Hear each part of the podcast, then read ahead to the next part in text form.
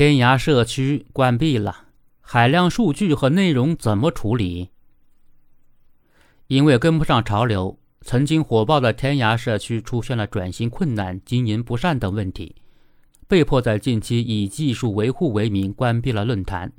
随后有消息传出，因为天涯公司付不出每月十万元的月租费，网络运营商将有可能把服务器里的数据清空。唏嘘感叹的情绪在初代网民中弥漫开来。生意场上你来我往，有开张就有关门，这本来是常态。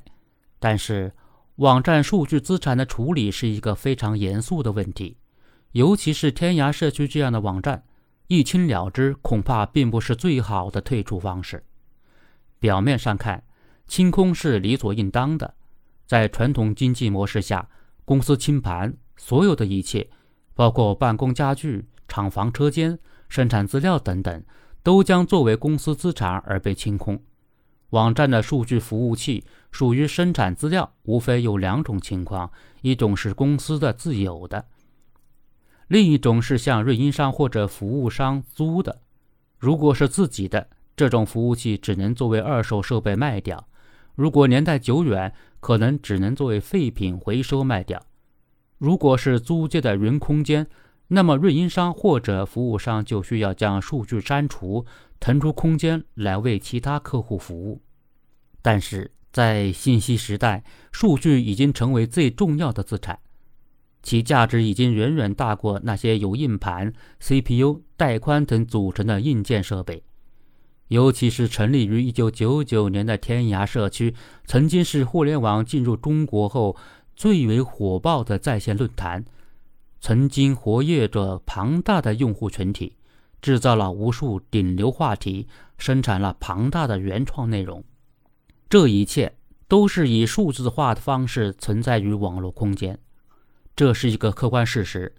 如果将其贸然清空，就意味着中国互联网曾经有过的这段集体记忆被彻底删除。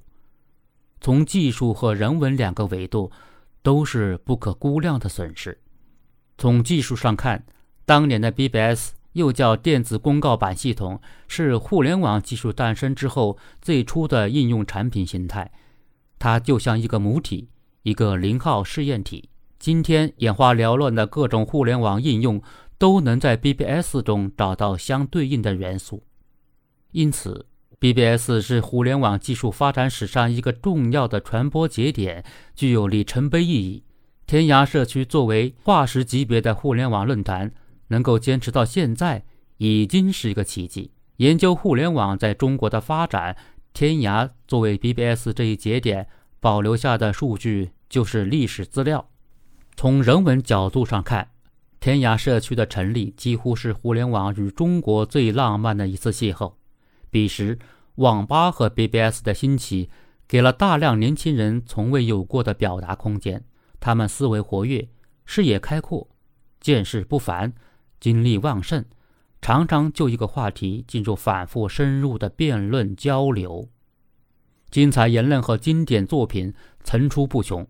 如同 BBS 作为技术节点孕育了之后的互联网产品一样，彼时的天涯社区也生长出无数在这之后影响力巨大的大 V 网红以及商业模式，因此。天涯社区的数据已经有了公共价值。从微观角度上来说，信息时代对个人权益造成的影响也很深远。在数字确权的概念之下，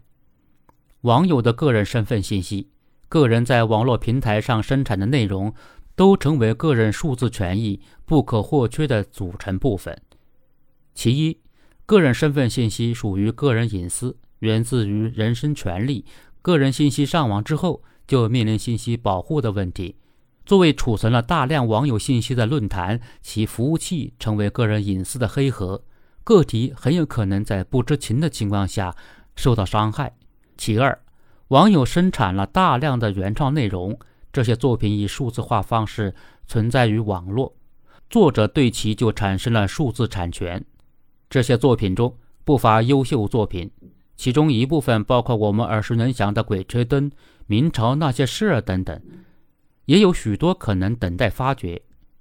即使没有那么优秀，这些作品的产品属于作者，也不能随意处置。科林伍德在《历史的观念》中指出，历史学家研究历史事件时，必须研究人们在当时是怎么想的。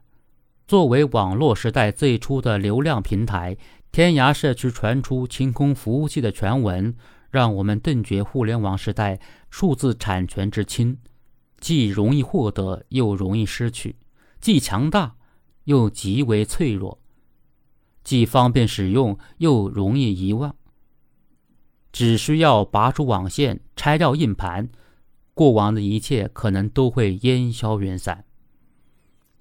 所以，为了让大家记住天涯，记住那个曾经激情澎湃、热火朝天的 BBS 时代，希望即使要将服务器清空，也应该给这些内容找到妥善的解决方案。